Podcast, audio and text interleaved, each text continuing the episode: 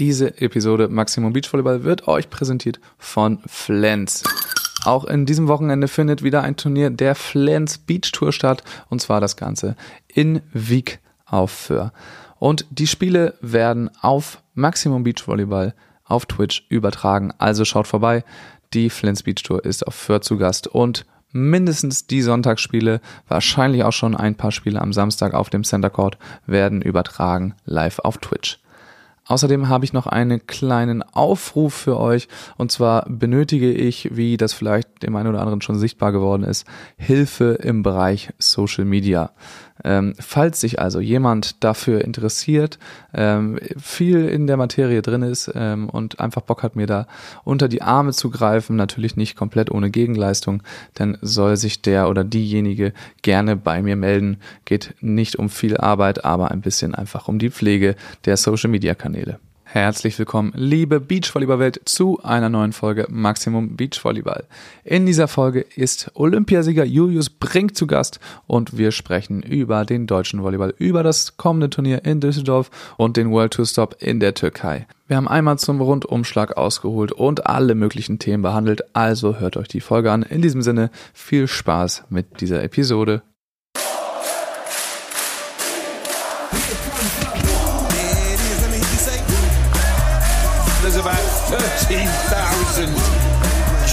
Fans in there, loving this atmosphere.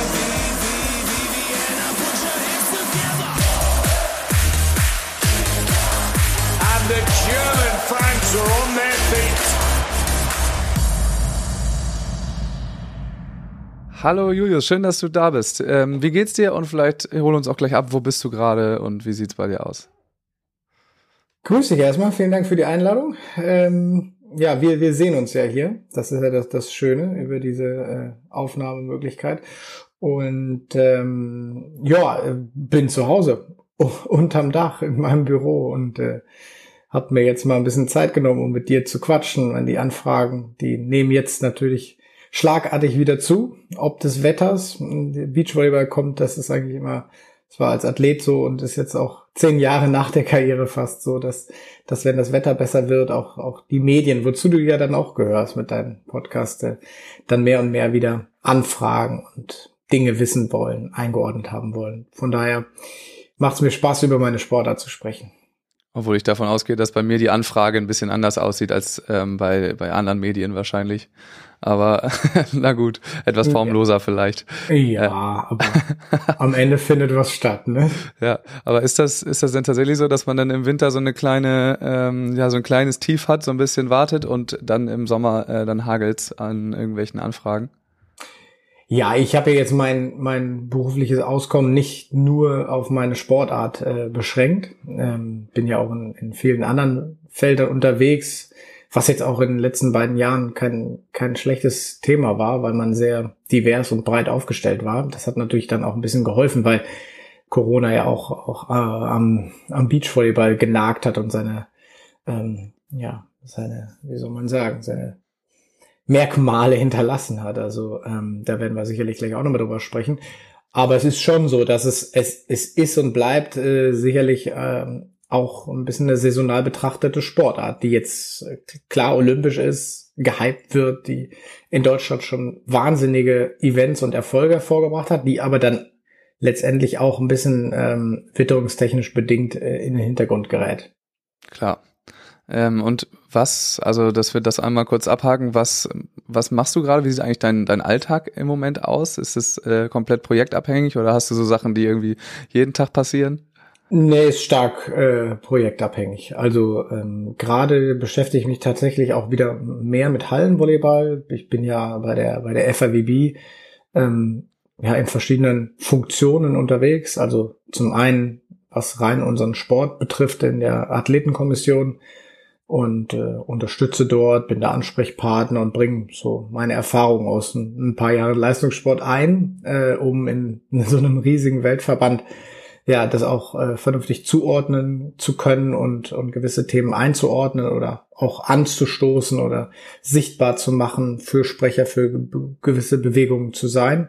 Ähm, das ist ja mittlerweile ein, ja auch ein nicht mehr stiefmütterlich betrachtetes Wesen, die Athletenkommission, sondern ähm, wir haben mit der Madeleine Meppeling, unserer Präsidentin, tatsächlich auch jemanden im Board sitzen, also sie hat eine volle Stimme, äh, was letztendlich auch den IOC-Regularien oder den Vorgaben dann entspricht, also mhm. äh, im Sinne der Professionalisierung von Sportverbänden, ähm, ja, hat die FIB da wirklich auch einen, einen Schritt gemacht, sagen wir mal, seit den Olympischen Spielen äh, 2016 waren es, äh, da kann man immer noch, wenn man zurückschaut, muss man immer gucken, dass man die, die vier Jahresfenster einhält. Jetzt 21 ja. Tokio fällt mir ein bisschen schwieriger. Ähm, ja, und da, da bin ich in verschiedensten Feldern unterwegs. Also auch für die FIB als Berater, für Unternehmen, auch im Beachvolleyball, betreue äh, mit das, das Athletenportfolio bei, bei Red Bull ähm, und äh, halte meine Keynotes zu gewissen Themen. Also bin dann auch im, im, in der Wirtschaft äh, als äh, ja, Brückenschläger dann unterwegs hin. Welche Erfahrungen kann man aus so einer Leistungssportkarriere auch, auch tatsächlich dann für, für Teams gewinnen? Teambuilding. Ich erzähle da interessanterweise viel über verschiedenste Teamkonstellationen im Beachvolleyball und wie sie zustande gekommen sind. Da sind wir schon eine, eine, eine lustige Sportart, wenn man zurückschaut, ja. was es da für Konstellationen gab. Und äh, ja, klar, wenn es äh, wenn's ans Backen geht oder ans Tanzen geht, äh, da kommen immer mal wieder auch Anfragen aus dem, aus dem TV und, und sogenannten Showgeschäft. Aber das muss schon passen. Also da äh, bin ich zwar auch immer gern lernbereit, aber äh, alles mache ich da jetzt auch nicht mit. Äh, was so mit Sport zu tun hat, wie Ninja Warrior zum Beispiel, das, das ist immer cool, da freue ich mich immer drüber. Da sind ja auch viele Sportformate in den letzten Jahren ja. ins Leben gerufen worden. Ja, und so bin ich sehr breiter aufgestellt, ja. Neben den Thematiken, dass ich zu Hause zwei Kinder habe, ähm, die Darf man auch nicht zur Schule abholen, Hausaufgaben und äh, ja, das gehört auch alles dazu. Okay, du bist also äh, bei der FAWB in eigenen Funktion, wenn wir jetzt mal beim Sport ähm, oder mal die Brücke zum Sport schlagen. Im, im deutschen Volleyball hältst du jetzt gerade keine keinerlei Position inne, oder? Bevor wir damit anfangen. Wir wollen nachher aufs Internationale auf jeden Fall schauen, mhm. aber jetzt erstmal so ein bisschen ähm, über die nationale Situation sprechen. Nee, nee, nee, ich bin da, ähm, bin da nicht, nicht involviert. Ähm, also ich bin natürlich im Austausch mit vielen und äh, ja, die Entwicklung da, der brauchen wir ja nicht lange drum herum reden, die ist, die ist, äh, was so die deutsche Serie angeht, in den letzten Jahren sehr, sehr traurig. Wie gesagt, wir haben eine schwierige Zeit äh, gerade im Eventsport äh, eben erlebt. Da sind wir mit Beachvolleyball nicht alleine, aber ähm, grundsätzlich auch jetzt mit einer ja dann nahezu geretteten Tour ähm, von Alex und seiner Unternehmung durchgeführt, ähm, ist ist ja letztendlich dann besser als als gar nichts. Also ich freue mich für die Athleten, dass sie dass sie was haben, dass sie eine irgendeine Qualifikation, dass sie auch einen sportlichen Austausch oder einen Wettkampf haben, um sich auf deutsche Meisterschaften eben, was unser Highlight nun mal ist, äh, in Timmendorf dann vorzubereiten oder das auszuspielen. Das Schlimmste wäre wirklich, wenn man da würfeln würde und sagt, okay, wir wiederholen sie vom letzten Jahr. Aber ich sehe es halt auch ähm, jetzt so über die Jahre hinweg als, als einen großen Wettbewerbsnachteil ähm, gegenüber anderen Nationen, weil das äh, war nicht nur ein schönes äh, Einkommen, was die Teams sich dort auf der deutschen Tour erspielen konnten, sondern es war auch oftmals der Einstieg in die Professionalisierung. Ähm, also das Geld dort wurde ja wieder reinvestiert, die Erfahrungen wurden auch reinvestiert. Ähm, ähm, ja, da ist die Entwicklung ein bisschen äh, in Schieflage, würde ich sagen. Meinst du das, also da, da können wir gleich mal ein bisschen einsteigen, ähm, siehst du das als direkten oder als eine direkte Verbindung zwischen der professionellen Tour, die wir hier so lange hatten, äh, und hochklassigen Tour und dem internationalen Erfolg der, der deutschen Teams? Ja. Direkte Linie? Ja, also ich glaube, naheliegender kannst du die gar nicht zeichnen, die Linie. Also das ist ähm, für, für mich auch noch viel, viel wichtiger gewesen als ähm, Nachwuchsleistungszentren oder ähm, Förderstrukturen, die in Deutschland auch wirklich äh, sehr, sehr gut sind und, ja. und ihresgleichen suchen. Aber ähm, mein, die, die Thematik, sich achtmal vielleicht im Jahr plus eine deutsche Meisterschaft auf Top-Niveau zu messen, mit der Option auch ausländische Top-Teams reinzuholen, bevor die World Tour eben startet. Ich meine, wir sind jetzt, äh, je nachdem, wann du den Podcast ausstrahlst, sind wir immer noch kurz vor der WM. Ich gehe mal davon aus, dass er vorher kommt. Ja, ja, auf jeden Fall. Und ähm, im Normalfall hast du die Situation, dass sich die, die Teams dann, also die, auch die Deutschen dort über die, über die Tour schon ihre Wettkampfpferde geholt haben. Jetzt ist es zumal international auch so, dass ähm, wir nicht mehr die allererste Geige spielen. Äh, von daher ist es noch viel wichtiger, äh, da die Möglichkeit zu haben, ähm, ja, in Deutschland eine sehr, sehr gute Konkurrenzsituation und auch äh, eine, eine, eine Turniersituation zu haben. Und bis, bis dato ist, ist auf deutschem Boden noch wenig passiert. Ähm, das heißt, die Teams müssen viel mehr reisen. Also fahren ja jetzt auch zu diesen Challenge-Turnieren raus, wo sie jetzt auch ja finanziell ja kaum wirklich entlohnt werden. Ähm, und da macht sich dann natürlich mehr und mehr auch immer der Gedanke breit, äh, wenn es ja finanziell sich überhaupt gar nicht darstellt oder man draufzahlt oder da auch wenig Perspektive ist, die jetzt auch vom, vom Weltverband in den letzten Jahren nicht gerade grandios war. Da ist auch natürlich wieder eine Umstrukturierung gerade rein, aber ähm, ja, dann, dann frage ich mich auch, was das wieder für eine Strahlwirkung nach, äh, nach unten hat. Ne? Auch diese Events, ja. die können, die können so stark inspirieren für, für junge Teams. Äh, die, die sehen ihre Idole, die besten Teams in Deutschland. Äh, jetzt bei den Männern zu sein, äh, Clemens und, und, und dann Nils, äh, eine Laura Ludwig dort zu sehen, das, das hat eine, das hat eine unfassbare Kraft, ähm, die dann auch so eine deutsche Tour eben, eben en, en, ja, entwickeln kann. Da fragt man sich wirklich, ähm, was das noch für Auswirkungen haben kann jetzt in den nächsten ähm, in den nächsten Jahren, welche Spieler sich gar nicht entscheiden, mit Beachvolleyball anzufangen oder das dann ähm, weiter professionell zu machen oder le als Leistungssport zu betreiben, weil sie nicht die Perspektive haben, dort zu spielen oder auch, äh, wie du sagst, nicht die Idole einfach sehen, weil, weil keine Turniere stattfinden. Oder sich einfach für die Halle entscheiden. Das hatten wir ja auch schon häufiger, weil dort ist die Perspektive eben ein bisschen mehr gegeben oder in, in struktureller mehr gegeben. Also es kann schon ja, noch äh, Abwärtsspirale geben. Ganz, ganz, ganz, ganz klar, weil, weil natürlich der, der Ersteinstieg in Deutschland eher natürlich über Hallenvolleyball stattfindet und dort ähm, ja über eine Vereinsstruktur, äh, Ligabetriebe, ähm, klar, die haben, die haben auch unter Corona zu kämpfen alle, aber ähm, da bricht es halt nicht gleich weg, dass zum Beispiel mal mehr oder weniger zwei Jahre keine keine Bundesliga stattfindet. Ne? Ähm, und da gibt es dann auch immer noch die Möglichkeit, ja, äh, im, im Ausland Fuß zu fassen und dann vielleicht auch andere äh, Einnahmequellen zu erschließen. Und äh, das ist im Beachvolleyball gerade eben ja ein bisschen schwieriger. Dann lass uns doch mal ganz kurz äh, nochmal ein, zwei Schritte zurückgehen und das von vorne nochmal aufrollen, was jetzt eigentlich passiert ist und wie es dazu kommen konnte. Also ich weiß gar nicht, wann es jetzt war, vor knapp einem Monat, vor ein paar Wochen ähm, hat oder haben die Gesellschafter der Deutschen Volleyballsport GmbH den Insolvenzantrag eingereicht für diese Vermarktungsagentur ähm, des deutschen Volleyball. Und ja, was ist da passiert? Wie, wie konnte das passieren? Du kannst es ja eigentlich auch nur von außen betrachten, aber du sagst, äh, du redest auch mit vielen, so wie ja, wie konnte das sein? War das von Anfang an eine Fehlkalkulation, ähm, das zu machen? Weil gegründet wurde sie ja, um Kosten zu sparen letzten Endes, um nicht äh, oder um es im eigenen Haus zu haben und äh, nicht mehr externe Agenturen damit zu beauftragen und damit eben etwas günstiger zu werden. Hätte das überhaupt klappen können? Ja, ich glaube, der, der Wunsch war natürlich irgendwie schon immer da, dass, äh, dass das klappt und ein andere Verbände machen das auch vor, in einer ähnlichen Struktur, dass es, dass das klappt. Letztendlich hat jetzt die, ist, ist Volleyball World äh, die, die Idee des Weltverbandes, gewisse Rechte auszulagern, ähm, ja, äh, aus vielleicht vergleichbaren Gesichtspunkten geschehen. Äh, um, um, um ein bisschen auch ein Verbandswesen, was ja, was ja viele auch eher trockenere Themen hat, äh, wer, sich mit Verbands- und Vereinsstruktur ein bisschen beschäftigt, weiß, dass das jetzt nicht äh, irgendwie das Sprudelbecken der der, äh, der schönen Themen ist, sagen ja. wir so, zumindest für mich nicht.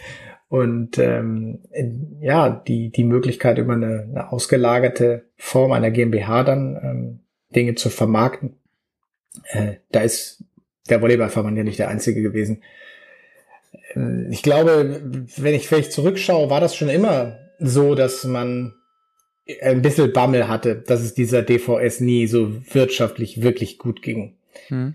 Ähm, Nur ist es jetzt letztendlich in den letzten Jahren auch wirklich rapide bergab gegangen. Also wenn ich mir ähm, die Vermarktungssituation auch unserer Nationalmannschaften anschaue, äh, Trikotsponsoring, große äh, Banken, die eingestiegen sind, auch im Beachvolleyball. Äh, klar, gibt es auch mal grundsätzliche Entscheidungen wie bei Smart, die wirklich ja jahrelang unsere Tour irgendwo auch getragen haben und entwickelt haben, aber ja, ich denke, da sind natürlich auch dann äh, im Management große Fehler geschehen, gar keine Frage. Und äh, diese ganz klare Trennung, welche, welchen Einfluss da der Verband hat und inwiefern er noch Einfluss auf die DVS genommen hat, da, da bin ich auch zu weit, ja. zu weit weg. Ähm, ich, ich frage mich halt immer nur so, dass man, dass man doch eigentlich ein, ein wirklich sehr, sehr starkes Produkt hat, in der auch die, oder an dem die Wirtschaft wirklich immer wieder Interesse zeigt. Und das von verschiedensten Seiten. Also sei es, sei es das große Vermarkter sagen, okay, da, da haben wir Bock drauf. Ähm, das war die Bewegung damals mit Sky äh, nach unserem Olympiasieg von Jonas und mir, aber auch dann äh, die Thematik ähm, mit äh, Pro7 Sat 1 nach dem Olympiasieg von Laura und Kira. Also da haben immer wieder große Unternehmen äh, Interesse gehabt an, an dieser Sportart im Beachvolleyball. Und das glaube ich letztendlich auch ein Stück weit für Hallenvolleyball. Das ist, das ist auch eine verdammt attraktive Sportart. Ja. Ähm, jetzt mal kurz den Bogen zum Internationalen. Äh, da ist ja eigentlich das Konstrukt, was jetzt Volleyball World ähm, betrifft, das gleiche, wie es bei der DVS war. Also es ist eine ausgelagerte Vermarktungsagentur, die dann die Rechte dafür hält und das vermarktet. Da ja, fällt aber jetzt, ja. Ist ein bisschen, bisschen ein besonderer Fall ist, weil Volleyball World letztendlich auch mit externen Investoren noch arbeitet. Oh gut, also die haben noch, die haben noch auch äh, ordentlich genau. Geld dahinter mit ja, CVC. Äh, ja, und, und genau. Und da steckt dann natürlich auch, auch ein sicherlich äh, schnell zu erzielender finanzieller Druck hinter. Ne? Ähm, und ein, ein, ein Verband, also ein Verbandswesen hat das jetzt in dem Sinne hat da auch andere, äh, sei es äh, im, im, im Bereich der Nachwuchsentwicklung, äh, da braucht man eben einen längeren Atem, als jetzt, wenn ein Investor wirklich sehr, sehr viel Geld reingibt und, und dort dann natürlich auch Vermarktungserfolge erzielen will.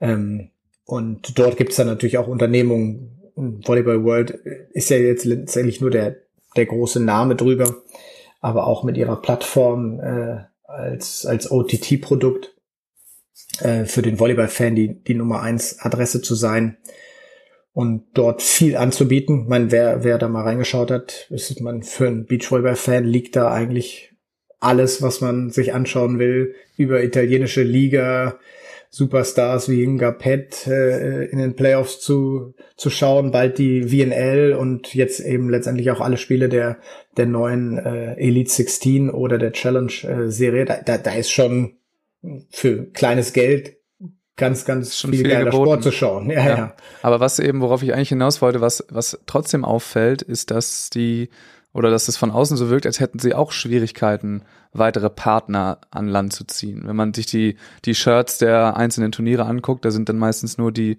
ähm, Sponsoren der, der gesamten Tour dabei und eben keine lokalen noch zusätzlich, äh, dass, dass irgendwie da jetzt auch das nicht so leicht fällt, große Partner an Bord zu holen oder auch lokale Part äh, Partner in Zusammenarbeit ähm, zu kriegen. Und ja, weiß nicht, wie das überhaupt funktionieren kann, wenn es eben eine große weltweite Vermarktungsagentur gibt.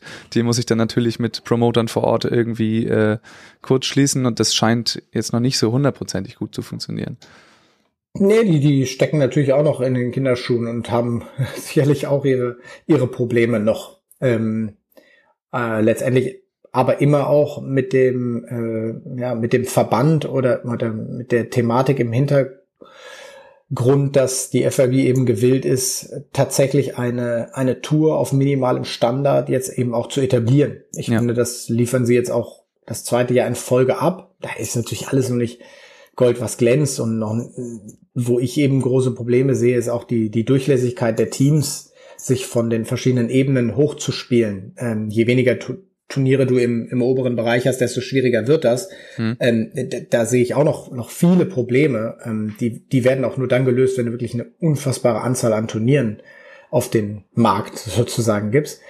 Aber ähm, ja, es, äh, es findet etwas statt. Es hat, finde ich, schon so das, das den gleichen Look and Feel. Es hat einen, einen gewissen Charakter. Die Rückmeldung der Teams äh, war positiv. Ähm, äh, ich finde, die, die Teams haben Bock drauf. Man sieht, sie haben, haben Bock auf diesen Sport. Ähm, ich äh, bin eigentlich so mit dem mit dem Start und, und da ich bin da jetzt tatsächlich auch gar nicht so sehr in, involviert, aber ich äh, finde das jetzt nicht so schlecht, was sie dort zumindest für den Start jetzt hingebracht haben und freue mich und glaube, dass da bei der WM auch noch ein bisschen mehr kommt, was auch so Produktionen und so angeht. Das waren jetzt ja. auch in den Locations, in denen sie gespielt haben, mit den äh, Local Broadcastern, mit denen zusammengearbeitet wurde.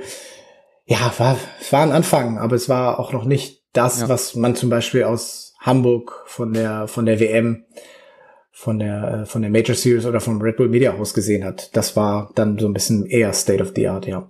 Genau, das ist natürlich dann auch so ein bisschen geübt. Also die äh, WM ist ja genau das gleiche jetzt dieses Jahr in Italien. Die haben sich ja jetzt auch schon, die haben ja jetzt auch schon zwei Jahre geübt quasi damit, äh, mit einem World Tour Stop damals und dann mit den äh, mit den World Tour Finals noch irgendwie, äh, nee World Tour Finals zweimal in Folge genau. Äh, und das ist ja auch die gleiche, die gleichen Ausrichter da. Dann fällt es natürlich leichter, wenn man, äh, wenn man das schon ein bisschen eingespielt hat. Ähm, da können wir glaube ich einiges erwarten. So die WM ist nächsten Monat schon, ne, glaube ich. Ja, es steht, steht jetzt vor der, vor der Haustür. Wir sind ja kurz äh, vor Quali. Bin sehr gespannt, wie jetzt die nächsten Wochen, äh, gerade jetzt das Turnier in der Türkei ausgeht, wie die deutschen Teams da performen, welche kleinen Punkte vielleicht noch gesammelt werden. Ist ja ein Challenge-Turnier, also mhm. ähm, kein Elite 16. Äh, das ist ja, da folgt ja dann Ostrava die Woche drauf. Und äh, ja, hoffe natürlich, dass viele Deutsche die, die Chance haben, dann bei der WM auch zu starten. Ja. Weil eben, weil eine WM per se einfach für jeden Sportler was Geiles ist und äh, in Rom dort äh, habe ich tatsächlich selber noch noch mal eine WM spielen dürfen und das das ist einfach total genial. Es ist ein, ein sehr sehr cooles Publikum, hat einen, hat einen geilen Charakter, die haben großes Volleyballverständnis, äh, vielleicht noch mehr Volleyball als Beachvolleyball, aber das das äh, haben sie mittlerweile auch schon raus und sind natürlich auch so ein ja, so ein Volk, was gerne abends sich Sport anschaut, da im Foro Italico. Das ist schon eine, eine geile Location. Ja. Und wer jetzt hier gerade erwartet, dass wir äh, jetzt einmal vorrechnen, wer, wer wie viele Punkte gerade hat, das haben wir jetzt nicht vorbereitet. Da müssen wir jetzt noch ein, zwei Wochen warten und dann äh, wird uns das mal jemand vorrechnen. Ich glaube, Clemens war sich letzte Woche noch relativ sicher, dass das, also dass das klappen könnte gut klappen könnte bei denen mit Elas Wickler. Und bei den Damen sind dann nun auch einige Punkte eingefahren worden. Äh, aber ja, ein gutes Ergebnis kann natürlich nicht schaden. Aber da äh, habe ich mich jetzt leider noch nicht reingearbeitet, wer denn äh, wo in welchen Entry-Listen steht. Aber es kann auf jeden Fall sehr gut sein, dass wir da einige deutsche Teams sehen. Es ist ja auch eine große Wehr. Also es ja, sind ja immer einige, viele, viele Teams dabei. Deswegen wird bestimmt cool, aber wir wollten eigentlich beim nationalen Volleyball bleiben. Gerade Gerne. Und zwar waren wir, genau, wir gehen jetzt einfach mal wieder einen Schritt hier zurück, äh, waren bei der Insolvenz der DVS, genau. Ich hatte ähm, letztens von dir gesehen, du hast ja im Moment eine Rubrik im Volleyball-Magazin äh, und dort hast du kritisiert, ähm, jetzt gar nicht das, was wir gerade hatten, was da schiefgelaufen ist, sondern wie das Ganze kommuniziert wurde oder wie die Kommunikation gelaufen ist zu diesem ganzen Themenkomplex Deutsche Tour ähm, DVS, was auch immer. Was genau hat dir da missfallen? Oder die Abwesenheit von was?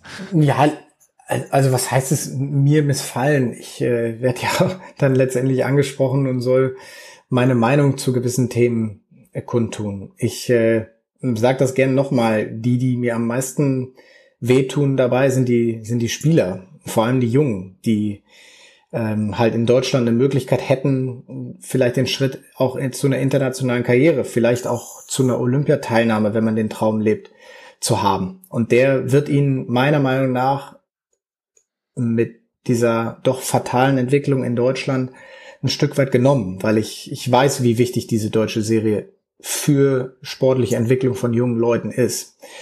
Und ähm, daher geht's da geht's nicht um mich. Äh, ich kann das kritisieren und das, das hören sich vielleicht welche an und einige sagen so, ja, der Junge ist auch zehn Jahre raus.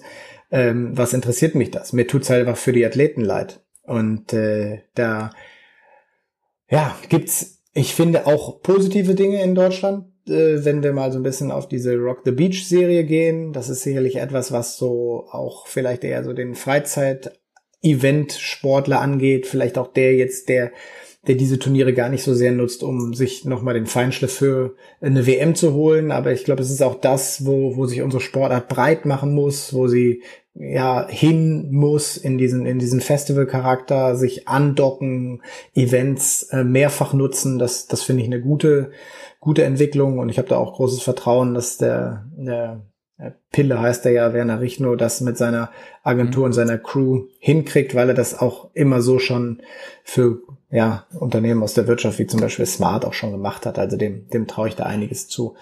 Ähm, letztendlich äh, bleibt es aber bei, bei, einer, bei einfach einer, einer, einer sportlichen Delle, die wir jetzt ein, ein paar Jahre haben. Und äh, da, wenn du die Kommunikation ansprichst, ist, ist halt äh, ist ja so, dass die, dass die Spielervertreter letztendlich auf den, auf den Verband zugehen mussten, um Informationen einzuholen. Und ich finde, das machst du einfach nicht. Also selbst wenn Probleme da sind und die waren ja dann offensichtlich in dieser, also später waren sie offensichtlich äh, äh, dann in, in der äh, zusammen gemeinsamen Unternehmung oder Idee, Entwicklung von von Alex, äh, von ähm, eben auch Sport 5, der DVS, des DVVs und äh, vielleicht noch der ein oder andere, der damit reingeht. Und äh, ich finde, da musst du auch so fair sein, deinen, deinen Spielern gegenüber das frühzeitig zu kommunizieren, dass sie sich auch letztendlich vielleicht anders umschauen können. Also da, da müssen ja dann auch, auch wirklich alle alle Plan B, C und D Szenarien durchgespielt werden, dass man, dass man auch einfach keine, ja. keine Hoffnung dann mehr daran knüpft, dass in Deutschland dann noch was passiert. Das soll jetzt gar nicht so klingen, dass, dass das nicht wieder besser wird, sondern, aber in der Kurzfristigkeit, du bist in der Saisonvorbereitung, du be betreibst Formaufbau und du weißt überhaupt nicht für was. Ähm, ich finde, da, da muss man das viel, viel früher offen und ehrlich sagen, hey, an diesen oder jenen Punkten hapert es und wenn wir bis dann und dann vielleicht dort keine Informationen für euch haben, dann äh, ja, dann müssen wir auch das so frühzeitig dann kommunizieren. Ähm, was ich ein bisschen schade fand, ist, ist natürlich die, die eine Pressemitteilung, die ich schon so ein bisschen gelesen habe, ähm, wo es auch so um Nachhaltigkeit ging, äh, der Tour. Es ist, ich meine, das offenbart sich jetzt auch, dass, dass das halt eher so ein bisschen als, als Marketing-Anhängsel benutzt wurde. Ähm, also da ging es um die äh, immer zwei Standorte, ja. ein Standort zwei Wochen in Folge. Und dort wurde so ein Nachsatz noch hingeschrieben, dass das ja auch aus Nachhaltigkeitsgesichtspunkten ganz super wäre. Genau, und ich, ich genau. glaube, dass unsere Sportart da ähm, A, sind da so viele schlaue Leute drin äh, oder mit äh, äh, dranhängend, auch wenn es vielleicht von der Performance her gerade nicht so ausschaut, äh, habe ich da schon Vertrauen drin, dass äh, dass rund um unsere Sportart schon wirklich auch, auch gute Entscheidungsträger gibt ähm, die auch wissen, dass man das nicht einfach nur mal hinten dran an eine Pressemitteilung schreibt, sondern wenn du das wirklich ernst meinst und ich meine, wir sind natürlich mit so einer Tour, die quer durch Deutschland reist, wir, wir sind an Stränden unterwegs, wir haben aber auch Antworten auf, auf, auf ja, auf, auf Fragen unserer Zeit, wie Events eben aussehen können. Klein, äh, ohne, ohne Gebrauchsspuren äh, weiterziehend. Ich meine, da, da sind ja unsere Städte, Städteturniere bekannt für, dass man, dass man da ähm, auch kleinere Plätze bespielen kann, äh, dass man ressourcenschonend unterwegs sein kann. Da hätte ich mir wirklich dann, also ich fand das einen sehr, sehr guten Ansatz, aber ich hätte mir dann wirklich auch ein bisschen Tiefgang da erwartet und äh, so wie es jetzt ausschaut, versucht man diesen Ansatz schon auch zu wählen, aber dann eher doch aus der Thematik Kosten äh, Kosten ja. zu ähm, einzusparen, als dass man sagt, man steckt wirklich vollkommen hinter diesem Thema. Also mich würden dann schon auch so Dinge interessieren, wie gestaltet man tatsächlich so ein, so ein Turnier CO2-neutral? Wie, wie schafft man äh, es auch wirklich was wieder zurückzugeben? Äh, hinterlässt man gewisse Locations? Also das, ich glaube, das ist auch, auch interessant. Ich glaube, da, da, da muss man auch mittlerweile ein bisschen proaktiv Dinge kommunizieren und ähm, ich glaube, die Generation, die unseren Sport gerade nach außen hin in Deutschland repräsentiert, die ähm, macht sich auch um diese Fragen Gedanken. Zumindest bekomme ich das mit und ich finde, dann ist es auch von der Ausrichtung her gegeben, äh, darauf dann Antworten zu geben. Das ist eben leider momentan so, dass wenn irgendwie solche Themen aufkommen, ähm, das ist dann erstmal, oder das war auch schon in den letzten zwei Jahren so, wenn es auch um die Kleiderordnungsdebatte ging oder eben um die Nachhaltigkeit der Tour, dass da äh, dann generell erstmal die Antwort kommt, ja, wir haben gerade größere Sorgen, wir haben gerade andere Sorgen, äh, anstatt das schon von Anfang an, wenn man es jetzt ja sowieso gerade neu aufbaut, das ganze Konzept, ähm, von Anfang an einmal neu zu denken, äh, ist gerade eher der, das war immer, also es war mal Thema, ich glaube, wir hatten vor zwei Jahren hatte ich mal das geplant oder anderthalb Jahren, das eben so geplant, ähm, das mal anzusprechen und größer zu machen. Ähm, und ja, da war es dann eben relativ schnell deutlich, ja, da haben wir gerade keinen Kopf für, für solche Dinge. Was ja eigentlich der perfekte Zeitpunkt wäre, das äh, mit dem Neustart, das gleich mit einzu, ähm, ja, einzupflastern. Ich, ich kann das also auch ein Stück weit wiederum nachvollziehen, wenn man jetzt wirklich da vor einer Insolvenz, beziehungsweise sie ist jetzt äh, eingereicht, äh, ähm, steht, dann, dann drücken natürlich an ganz anderen Dingen die, äh, die Daumenschrauben an, sagen wir so. Dass man dann nicht den allerersten Gedanken dahin entwickelt. Ich, ich kritisiere auch eher ähm, das Thema, dass man es ja zu einem anderen Zeitpunkt äh, in die Kommunikation mit reingenommen hat. Da, da hätte ich einfach, also weil ich, ich fand es gut. Ich habe mich total drauf gefreut und dachte, ey, das ist, ist tatsächlich ein Schritt, den, den man gehen muss. Äh, die FLB hat ähnliche Überlegungen, das IOC auch. Ich glaube, diese, diese Thematik auch, auch bei uns einfließen zu lassen, die, die ist komplett, das sind die Zeichen der Zeit, da muss man sich Gedanken machen, aber ja, äh, ich glaube auch ganz ehrlich, dass wenn man jetzt gerade Turniere äh, durchführen will, äh, was Alex ja tut, dann ja, dann geht's da wirklich erstmal tatsächlich wieder nur ums nackte Überleben. Ne? Das kann ich schon nachvollziehen, dass ja, das ja. angestellt wird, ja. Ähm, ja, aber noch einmal dazu, ich, das wirkte tatsächlich so, weil es kam einmal in dieser Pressemitteilung und in einer E-Mail an die SpielerInnen davor schon, äh, wirkte das wie so eine schnelle, schnelle Idee. Ach so, wir können es ja so und so ähm, verkaufen. Also ich fand also ich will es natürlich jetzt nicht unterstellen, aber ich fand, es wirkte so, als wäre das eher äh, ja so eine kleine Ausrede, so oh, das können wir ja so und so machen und nicht wie ein großes Gesamtkonzept, was denn dahinter stehen würde, sondern wie du es ja sagtest, das eher aus dem monetären Hintergedanken und dann eben kurz noch davor schieben. Hätte man, es würde ja auch nicht schaden, aber dann könnte man es, wie du sagst, eben größer größer aufziehen, größer verkaufen und nicht einfach einmal in einen Nebensatz ähm, schreiben oder einen Absatz und dann auch nie wieder darüber lesen. Deswegen, ja, das war äh, nicht ganz optimal, fand ich auch. Aber jetzt, ähm, genau, Kommunikation haben wir quasi abgehakt. Äh, was natürlich ein großes Problem ist immer noch in diesem Jahr, ähm, sind die Termine. Also wir hatten ursprünglich eben einen Turnierkalender kommuniziert aus diesen Plänen, Sport 5, Spontent, DVS. Äh, da gab es einen ganzen Turnierkalender.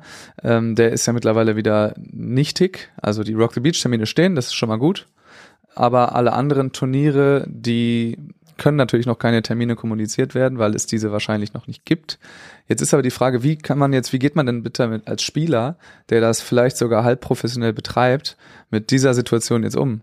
Also ähm, wie, wie funktioniert das denn überhaupt? Wie kann man das denn, wie kann man das denn machen? Also ich weiß nicht, wahrscheinlich wird in dem Bereich im Moment gerade nicht viel periodisiert oder äh, sonst was, äh, außer bei unseren internationalen Teams und denen ist es erstmal wahrscheinlich egal, was hier gerade in Deutschland nicht. passiert. In der, Aber in der Vermarktung ist zum Beispiel die deutsche Tour auch für die internationalen Teams extrem wichtig. Also ähm, die Vermarktungssituation ist zwar da auch so, dass sie mit europäischen oder internationalen Brands auch ja Verträge haben, aber die ähm, die Visibilität in Deutschland, die ist extrem wichtig. Ähm, also ich würde das nicht, äh, würde das nicht so abtun. Ich glaube, dass auch wenn die Nationalteams wenig in Deutschland spielen und jetzt natürlich noch mal weniger Chancen haben, auch gerade äh, mit einer WM im Kalender und dann vielen äh, europäischen Großturnieren, ähm, ist das für die extrem wichtig, auch ähm, sich in Deutschland zu zeigen oder mit den Sponsoren, die dann vielleicht zur Tour gehören,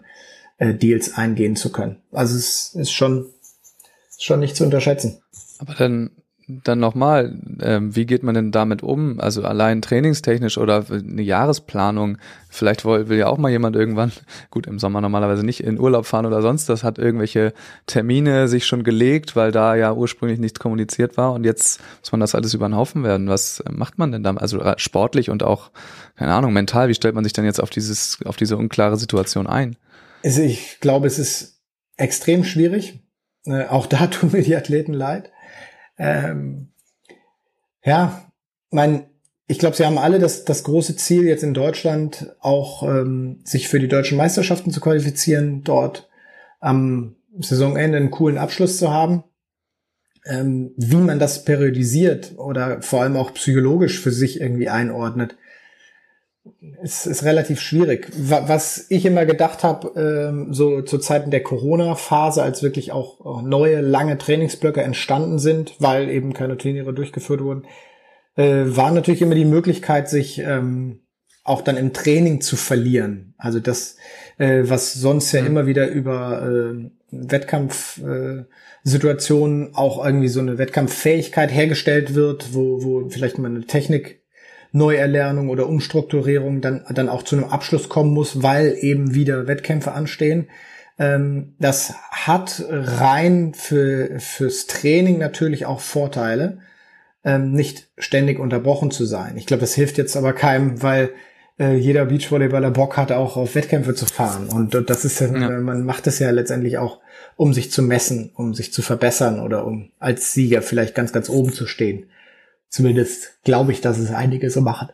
Und ähm, ja, es ist, es ist schwer. Vielleicht äh, unterhält man sich da dann eher auch mal mit einem Coach, was das mit denen macht, äh, ja. als mit mir, weil ich äh, bin da jetzt in anderer Hinsicht von getroffen von der Situation, aber ich muss auch sagen, Gott sei Dank nicht in der Verantwortung, selber Athlet zu sein oder, oder Trainer zu sein, weil das würde mich schon extrem frustrieren.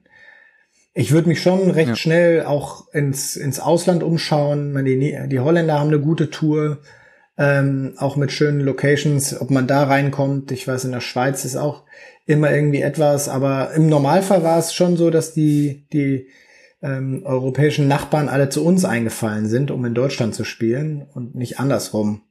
Aber das wäre jetzt natürlich immer eine Möglichkeit zu versuchen, ja, überhaupt noch seinem Sport nachgehen zu können. Du warst auch nie in irgendeiner vergleichbaren Situation, oder? Also ähm, da damals, da gab es den Turnierkalender am Ende des Jahres und den internationalen Ja, wir wollten auch den immer Ende Teil. des Jahres Das haben, hatten auch in den seltensten Fällen äh, hat das geklappt. Ja, aber dann habt ihr das eben einmal, hat man sich einmal zusammengesetzt, ja. ist durchgeplant wenn das in ein, zwei Wochen äh, mal nicht geklappt hat oder durchgetauscht wurde, war das so. Aber grob den Jahresplan, der stand ja dann am Anfang des Jahres normalerweise. Das heißt, du kennst die Situation eigentlich gar nicht.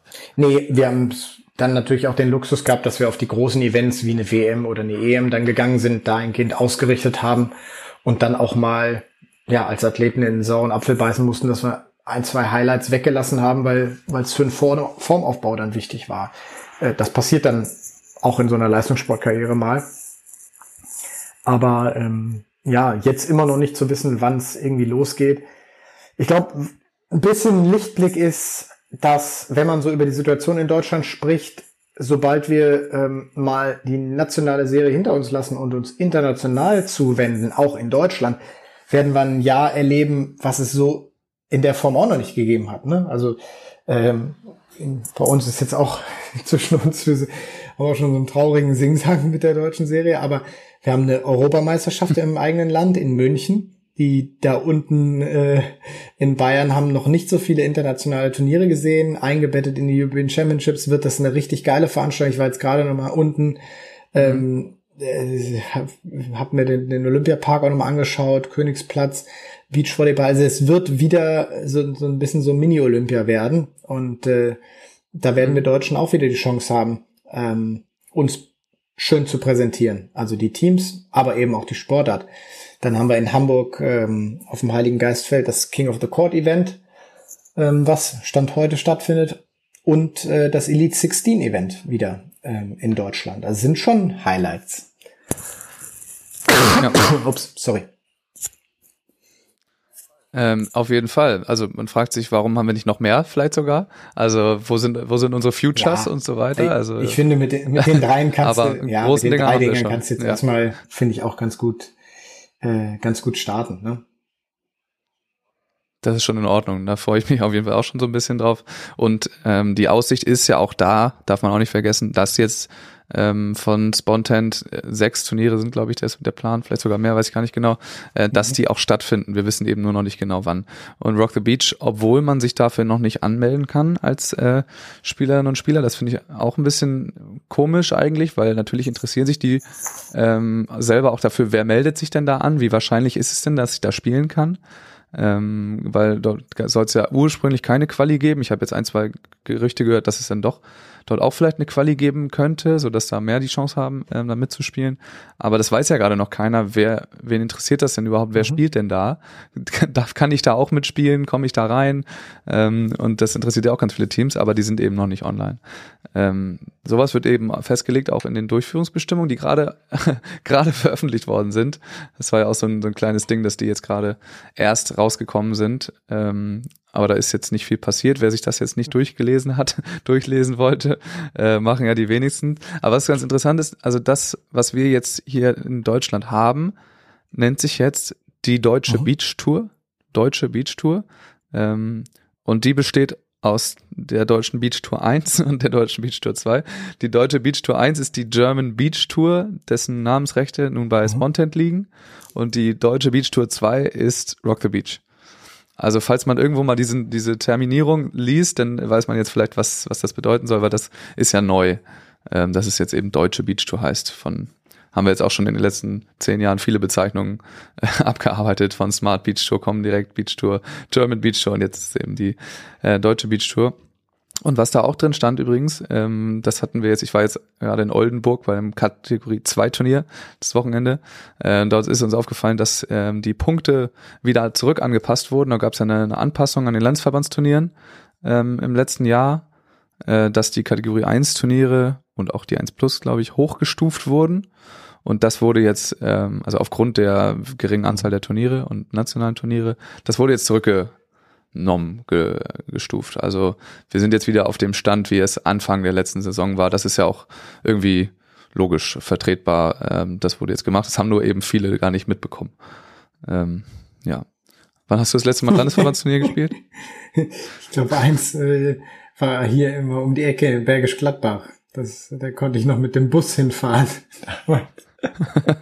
das war immer mein Highlight. Danach nicht mehr Es war auch ganz, ganz früh in der Saison und man hat den, ja, hat den, den Wettkampf gerne mitgenommen. Äh, in Hannover gab es auch immer Anfang der Saison ein großes, ne? Am, wie heißt es, am Mhm. äh, Austragungsort? Ja. Äh, Das Genau, ja. ist das. ähm, äh, ja, ne, die beiden habe ich noch gut in Erinnerung. Ja, das ist immer so ein bisschen die Dinger, die dann vor der nationalen Saison sind. Das war dann Hannover Mhm. oder auch Kiel eben ähm, am Holzenplatz. Da äh, gibt's immer das eine Turnier. Da tummeln sich dann so auch ein bisschen die die besseren Teams, bevor es sich dann das bisschen wieder ausgleicht im Verlauf der Saison. Aber das nur einmal die Info für alle. Das wurde jetzt wieder zurück äh, zurück angepasst. Es ist nicht mehr auf Corona-Modus. Ansonsten, äh, du hast die Durchführungsbestimmung jetzt wahrscheinlich nicht Ja, durchgelesen, oder? Entschuldige bitte, nein. Nein, das Die ist damals sehr, sehr ungerne gelesen. Auch nicht immer verstanden, muss ich sagen. äh, also jetzt rein auf fachlicher Ebene. Ähm, nee, da hatte ich immer einen guten Partner, der das kapiert hat und wusste, wann wir uns wo melden mussten. Ach, hat Jonas sich die ja, mal durchgelesen? Partner vorher, die waren da eher, eher drin in diesem Game. ein bisschen hinterher. Julius ist zum Spielen gefahren. Genau, und dann ähm, werden wir ja, das steht da auch so verankert in diesen Bestimmungen, ähm, eine deutsche Meisterschaft haben im Timmendorfer Stand. So ist es kommuniziert. Ähm, ja, wie, was würdest du sagen in Prozenten, wie wahrscheinlich ist es, dass das tatsächlich passiert? Weil ein paar Zweifler gab es die letzten Wochen, die meinten, ja, hoffentlich gibt es überhaupt eine. Hoffentlich gibt es die deutsche Meisterschaft überhaupt. Ja, ich bin auch jemand, der hofft, dass sie stattfinden, weil sie doch letztendlich auch immer wieder ja ein Stück weit Lohn für eine ganze Saison sind. Man kann dort, das ist ja dieses Mysterium Timmendorf, man kann da äh, alles und nichts erreichen, also eine sehr bescheidene Saison gespielt haben und dann am Ende doch mit einem guten Ergebnis äh, erhobenen Hauptes aus dem Turnier rausgehen oder man hat eine wirklich eine sensationelle Saison gespielt und dann geht man dort unter. Also ich finde, Timmendorf äh, gehört für uns Beach, Beachvolleyballer und die ganze Familie, auch für die Fans. Das ist, ist ja wirklich so ein großes Jahres- und Klassentreffen. Das gehört dazu. Und das äh, würde ich auch allen wünschen, dass es, dass es stattfindet. Und ähm, ich glaube auch, dass der Verband da ein ganz, ganz großes Interesse hat, da alles für zu machen, dass es, dass es diese Meisterschaften gibt, zumal es ja auch ein Jubiläum ist dieses Jahr. Ich glaube, es sind die wievielten? 25? 25? Irgend, irgendwo habe ich was von einem Jubiläum gelesen. Und, äh, ja. Ja, stimmt. Da haben alle ein großes Interesse dran. Äh, genau. Wir hoffen äh, darauf, es ist so kommuniziert, aber immer so, so, so vorsichtig irgendwie kommuniziert. So, es ist das Ziel, dass die mhm. dort stattfindet. Also nicht so, wir versprechen hiermit, dass es äh, kommt, sondern es ist alles noch etwas vorsichtig, aber äh, ein kleines bisschen Zeit ist ja auch noch ja. dahin. Dann ähm, fällt dir noch was ein zur deutschen Tour, bevor wir jetzt äh, wieder zurück in die international, ähm, in den internationalen Bereich springen? Dir noch was nö, auf dem Herzen? Nö, eigentlich nicht, ne? alles, alles gesagt. Nee, genau, wir, wir schauen uns das jetzt erstmal an. Es ist ja jetzt das erste Turnier in Düsseldorf. Ähm, auch wieder für alle, die es interessiert, mit den alten Punkten. Achso, das, das wollte ich noch. Ähm, gut, du weißt es wahrscheinlich nicht, aber das interessiert mich eigentlich. Es heißt, es hieß das rechte Paket wurde aus der Insolvenzmasse oder von der DVS dann eben jetzt erworben von mhm. Spontent.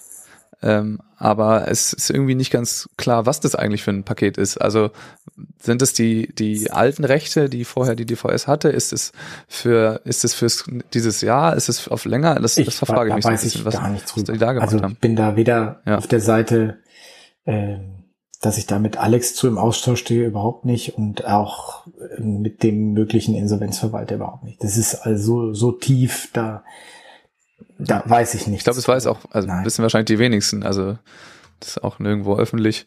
Ähm, genau, das fände ich eigentlich auch nochmal interessant, was denn eigentlich dort gerade gekauft wurde und was da ausgerichtet wird. Ist das jetzt für immer oder äh, äh, oder ist es auf ein Jahr erstmal? Ich, was mir einfach ein bisschen Sorge macht, ist einfach dieser Kollateralschaden auch, ähm, der, der sich jetzt ja auch irgendwo manifestiert. Also wenn eine, wenn eine Vermarktungsgesellschaft äh, äh, eines Verbandes äh, Insolvenz anmelden muss, dann dann hat das natürlich auch eine Signalwirkung auf die Sportart, äh, auf mögliche Unternehmen, die mhm. sich dort engagieren wollen.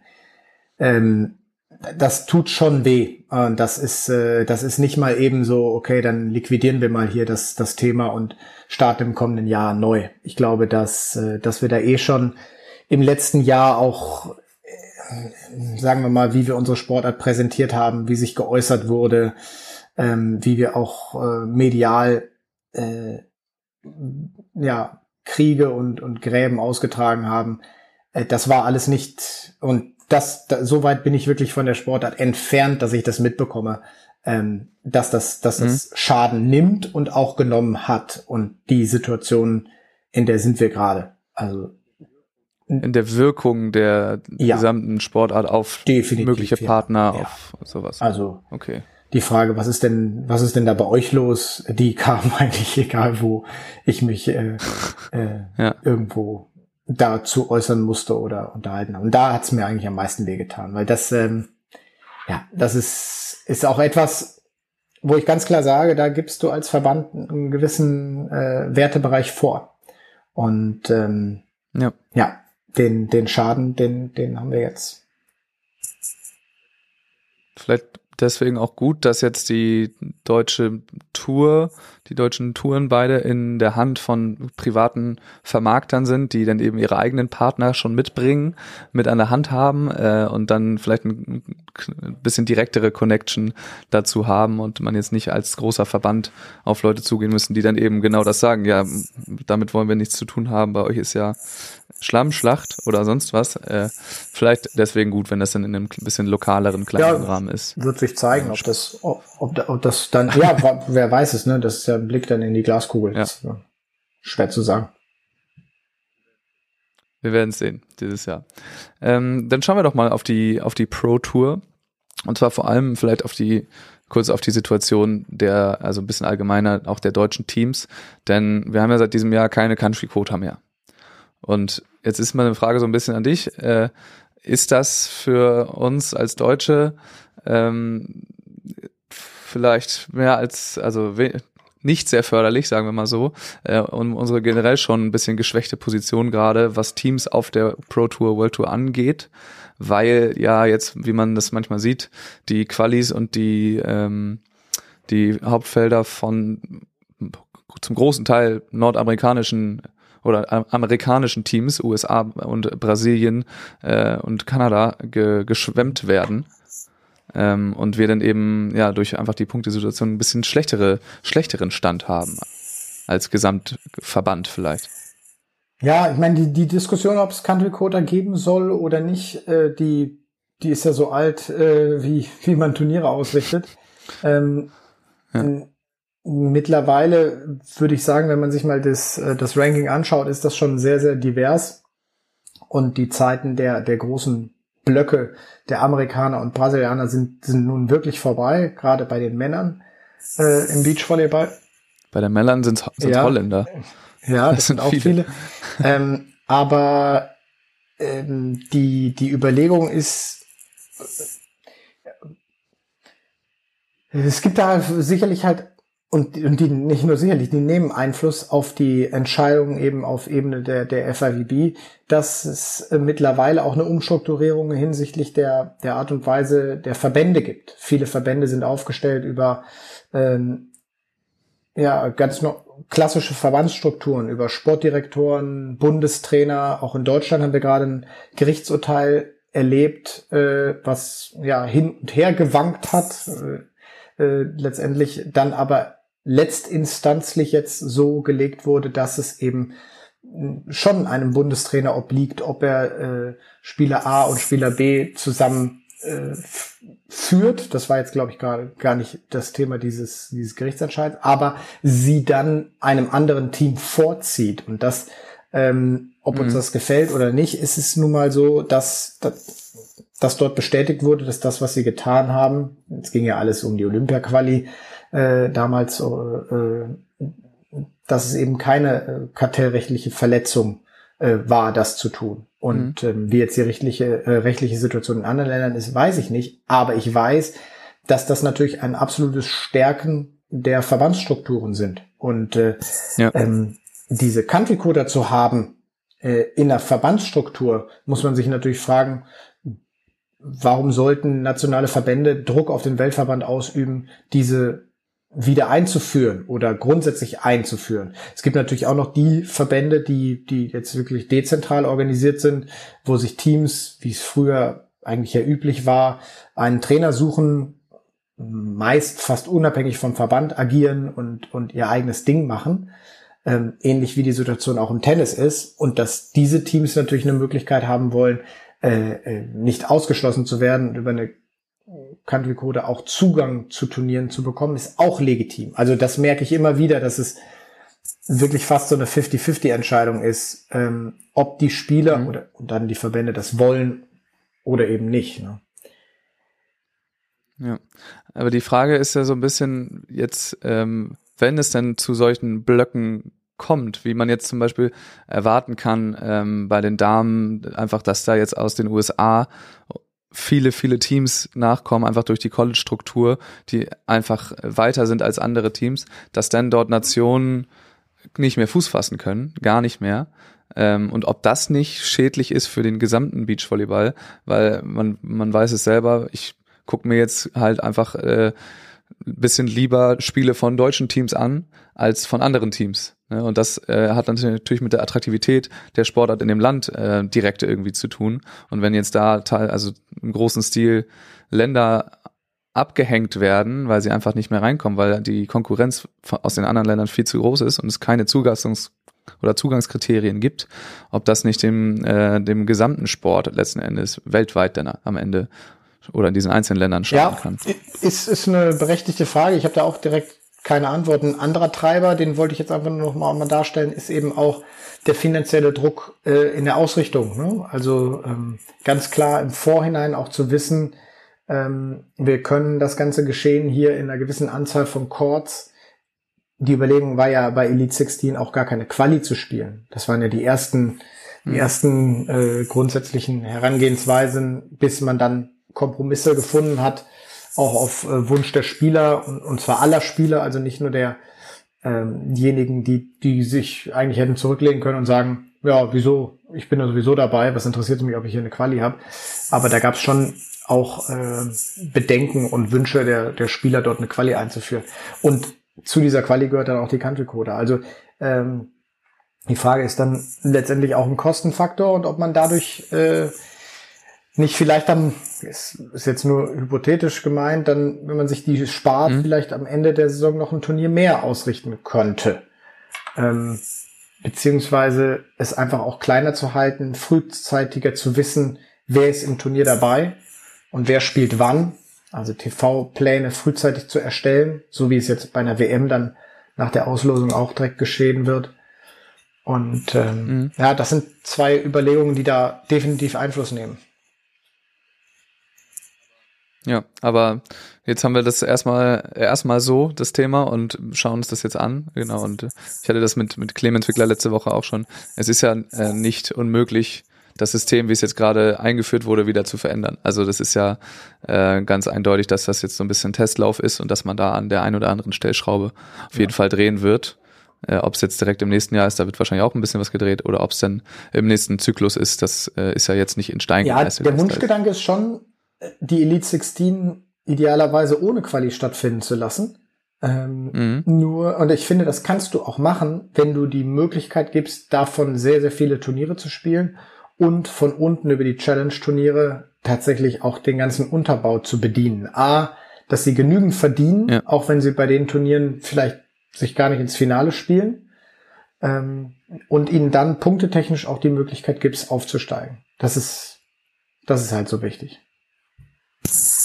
Und das war jetzt einfach dieses ja. Jahr noch nicht, noch nicht der Fall, gerade am Anfang noch nicht. Jetzt füllt sich ja der Kalender immer ein bisschen weiter, aber äh, genau, da, also wir können ja auch davon ausgehen, dass das wieder versucht wird nächstes Jahr, das ohne Qualität spielen. Ich glaube, das ist ganz klar die, die Idee, ja. ja. Weil man, wenn man sich ja. anschaut, wer bei Volleyball World sitzt, Finn Taylor, das ist jetzt niemand, der äh, sich selber mal über eine Quali äh, oder Country Coder in ein Turnier reingespielt hat, der das so tatsächlich von klein auf weiß, dass das ein Element unserer Sportart ist, sondern der ist auch derjenige, der mhm.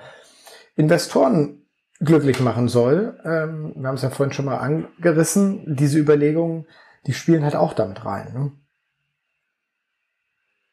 Ich glaube, da sind, äh, da haben wir noch auch noch ein paar Überlegungen vergessen, die da alle mit reinspielen. Das ist ja alles eine relativ komplexe Angelegenheit.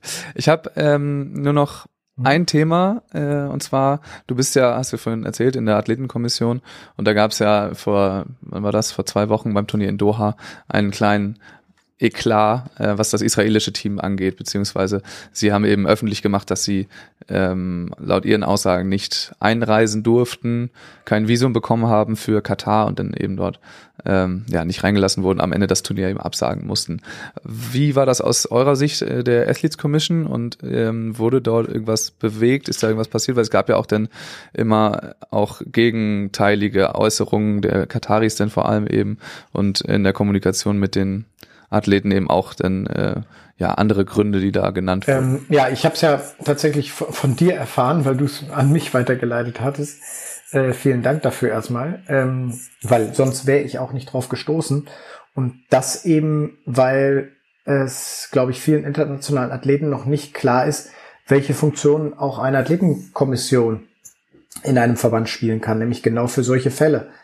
Ähm, wenn Athletenrechte irgendwo nicht gewährt sind oder verletzt werden oder man sich ungerecht behandelt fühlt, ähm, Visa nicht ausgestellt werden oder sonstiger Schikane unterliegt, dann ist das ein ganz klarer Fall, sich an die Athletenkommission ihrer Verbände zu wenden. Und solche Fälle hatten wir auch immer mhm. schon da. Dann wird äh, schnell ein Gremium gebildet und wir sprechen dann mit den jeweiligen Stellen bei der FIVB und das kann tatsächlich auch anonym erfolgen äh, wenn man da äh, ja Angst hat, eben im offiziellen äh, Beschwerdemechanismus dann irgendwie anderen Repressalien zu unterlegen. Also äh, dann, dann geht das, das wollte ich einfach nur mal sagen, weil vielleicht hört es der eine oder andere und nimmt es mit und erzählt es weiter. Dann dann Es war in dem Fall auf jeden Fall so, dass sie das nicht wussten und äh, nicht daran gedacht haben, sich an die Genau. sondern sie haben dann ein Kommission zu wenden. rausgemacht. Da haben sie auch Volleyball World mit verlinkt. Äh, Jetzt ist natürlich jemand, der so eine äh, Verlinkungsanfrage eines äh,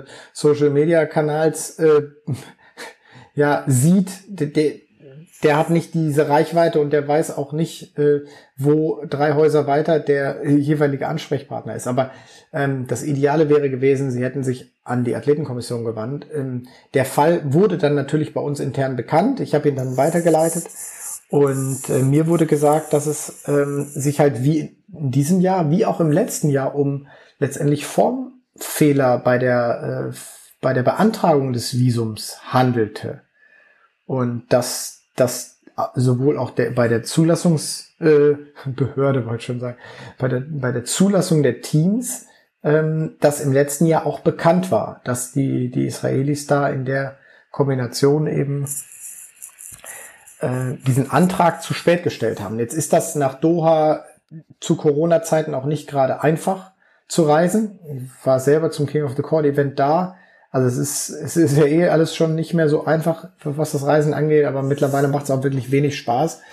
Ähm, dann geht's da sicherlich auch in den, in den Konflikten der Religionen heiß her und ähm, das äh, ja hat mich natürlich traurig gemacht, dass die, die Israelis das dann am Ende nicht, äh, nicht gewährt bekommen haben, beziehungsweise nicht, nicht die Möglichkeit hatten äh, und auch nicht den richtigen Weg gegangen sind, sich da zu beschweren.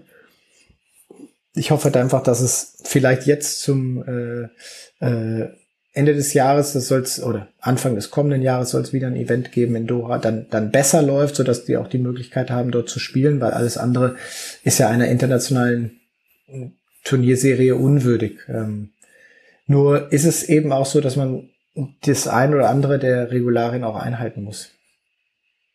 Ja, obwohl die eben, also man kann natürlich nicht äh, wissen, was jetzt da tatsächlich stimmt und was nicht. Die beiden äh, hatte ich ja hier im Mhm. Podcast dann zu Gast und sie haben eben dann auch erzählt, dass es kein, äh, also dass das immer so ist, dass irgendwelche Regularien dort vorgeschoben Mhm. werden aus ihrer Sicht.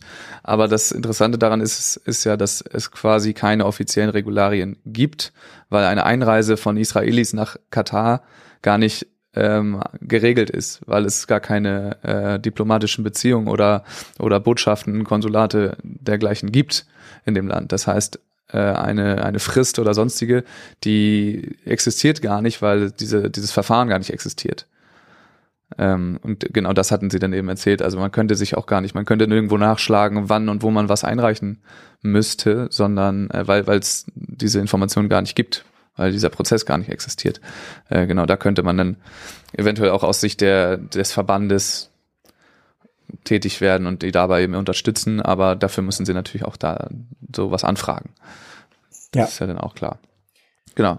Aber hoffen wir, also äh, du meinst, das nächste Event ist äh, King of the Court. Äh, ja, dann ja, in- ja, genau. in. Ja, es kann, kann sie auch in, in anderen Ländern vielleicht noch treffen, in denen eventuell Beachvolleyball gespielt wird. Also das ist ja, ist ja letztendlich die purste Form von Rassismus dann auch.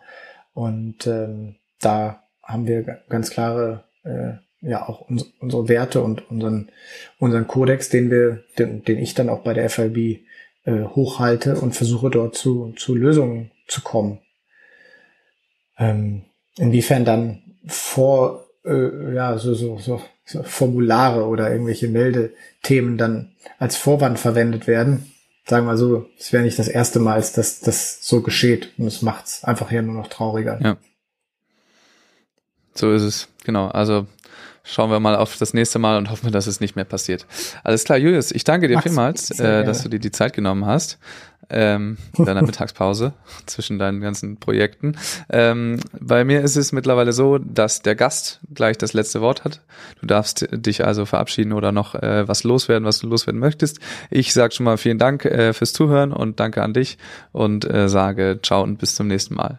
Und ich sage auch einfach Ciao, bis zum nächsten Mal. Es hat viel Spaß gemacht, Max. Danke dir und äh, weiterhin viel Spaß mit deinem Podcast.